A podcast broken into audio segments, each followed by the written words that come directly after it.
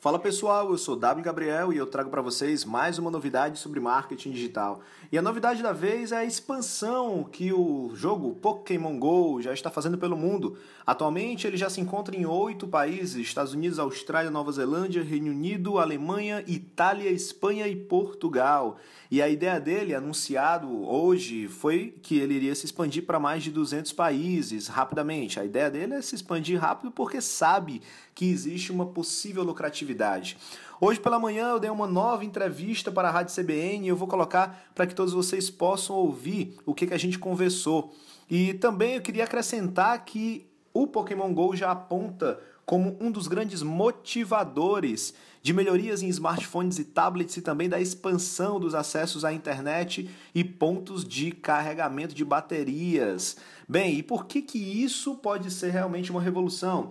Não pelo fato do Pokémon, o jogo Pokémon, fazer essa expansão sozinha, mas na verdade porque todos os outros jogos e aplicativos vão querer seguir a mesma receita de sucesso.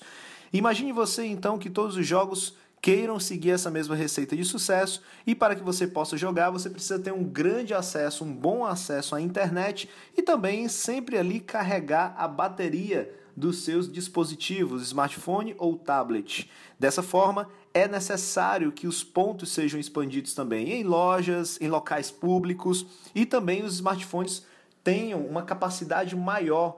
Então, o Pokémon Go pode aí ser o primeiro passo para que efetivamente você consiga expandir essa infraestrutura. Apesar de que a realidade aumentada não é uma novidade, muito menos o GPS, então já poderia ter expandido essa infraestrutura muito mais tempo. Né? Mas quando as pessoas entram em massa no movimento, as empresas se sentem mais, digamos, coagidas a entregar essa infraestrutura. E com base na concorrência que, que é possível ter entre elas, quem oferecer melhor essa infraestrutura leva o prêmio, que é o consumidor. Bem, uma outra possibilidade de ganho são as possibilidades comerciais. Então você pode ter aí diversos diversas lojas, diversos estabelecimentos comerciais, deixando um pouco de lado Foursquare, Groupon e outras iniciativas para comprar Pokéstops, que são exatamente os pontos é, de atratividade dos Pokémons para que as pessoas possam ir até o estabelecimento. É uma outra possibilidade. E também, para acrescentar e já passar para a entrevista, existe o risco de uso também do Pokémon Go, pelo fato de ele atrair criminosos, né? O criminoso fica ali no aguardo do jogador, quando o jogador chega, ele aborda e toma o celular, toma o tablet.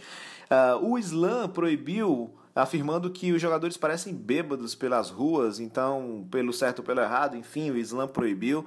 E também alguns estabelecimentos públicos que não podem ser acessados uh, começaram a colocar também proibições para que os jogadores não entrassem nessa de invadir locais que são proibidos. Mas o fato é que ele já atingiu 65 milhões de usuários só nos Estados Unidos nesses poucos dias de lançamento, já faturou mais de 14 milhões, faturou mesmo, não é só valor de mercado. E o seu valor de mercado, depois de alguns anúncios que foram feitos publicamente, cresceu em mais de 17 bilhões de dólares. É realmente um sucesso econômico, é um sucesso de tecnologia, é um sucesso de entretenimento e pode causar aí uma grande motivação para melhoria de smartphones, tablets, internet e baterias. Vou passar então para a minha entrevista que foi feita para a Rádio CBN. Curte aí. Agora a gente fala sobre o aplicativo baseado naquele desenho animado Pokémon que está invadindo os celulares em todo o mundo gerando muita repercussão. Na verdade, já começou em três países onde foi lançado e é um boom. O Pokémon GO virou uma febre e tem, fez a empresa ganhar 10 bilhões de dólares no valor do mercado em três dias. A gente, ele está ativo apenas em três países, como eu falei, mas já ultrapassou o número de usuários do Twitter e superou até o WhatsApp. Sobre o assunto, a gente conversa agora com o professor e consultor de marketing digital, W. Gabriel. Bom dia, Gabriel, tudo bem? Bom dia, tudo bem, ouvintes? Ajuda a gente a entender por que, que esse joguinho vira um fenômeno. É porque ele usa a realidade aumentada, é isso, Gabriel? Então, isso é uma grande surpresa nos últimos dias, né? A gente não pode nem falar de meses, sequer de semanas, né? Nos últimos dias. É uma grande surpresa no mundo inteiro. Esse jogo, ele, na verdade, ele começa, vamos dizer assim, 20 anos atrás, com videogame, com livro, aqui no Brasil muito forte com desenho animado. Então é uma história que já começou 20 anos atrás, mas que agora entrou de vez na era digital, né? Ele usa realidade aumentada e GPS. Então, para você jogar, você precisa estar tá com o celular na mão ou com o tablet ligado, conectado à internet, para que o próprio celular lhe mostre alguns recursos virtuais utilizando um cenário real. Ou seja, você aponta a câmera, vê do outro lado um cenário real, mas o teu celular faz com que alguns elementos virtuais apareçam, que são exatamente os monstrinhos que você precisa capturar. O jogo é basicamente isso. E está movimentando aí economia e trazendo insegurança também, né, Gabriel? Isso, exato. Você estava comentando no começo da, da matéria sobre os três países, a coisa está acontecendo tão rápido que o valor de mercado dele já subiu para 17 bilhões. Então, assim, já passou dos 10 eu bilhões. Falei, eu falei 10, já estou atrasado. Já tá isso, tá mas isso foi de ontem para hoje, porque é, as pessoas começaram a comentar e saiu um pronunciamento da empresa que fez com que a, o valor de mercado dele já crescesse de ontem para hoje.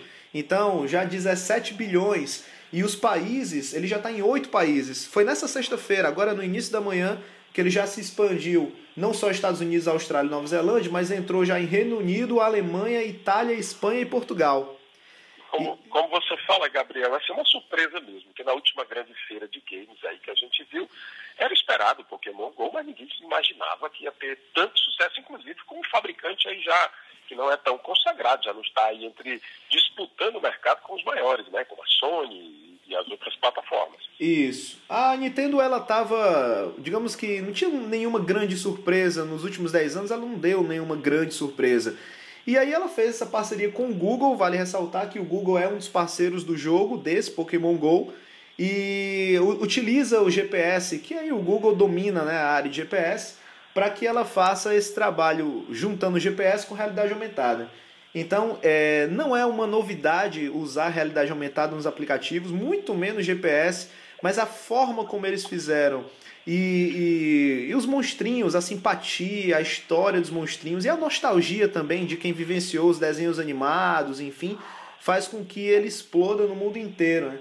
Então, realmente foi uma grande surpresa que ultrapassou WhatsApp em 50% no número de minutos de uso, uma, uma, uma coisa que é surpreendente, né? Ultrapassou o Tinder, aquele aplicativo de paquera, né? Que muita gente achava que ninguém conseguiria, mas ultrapassou o Tinder também. É, ultrapassou até em número de usuários ativos, são usuários que pegam o celular todo dia para usar o aplicativo, ultrapassou o Twitter.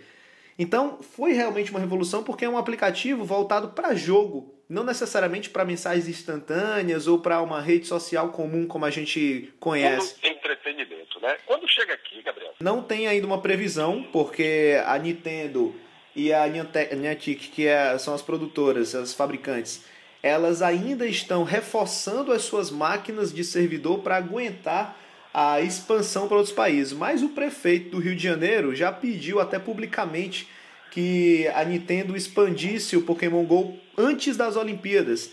Já imaginou vários monstrinhos ali disputando com os atletas durante os Jogos Olímpicos? É uma... Ver atletas saindo da pista para buscar lá o, o, Pikachu lá na arquibancada. é exatamente isso. Mas como você é, falou, é.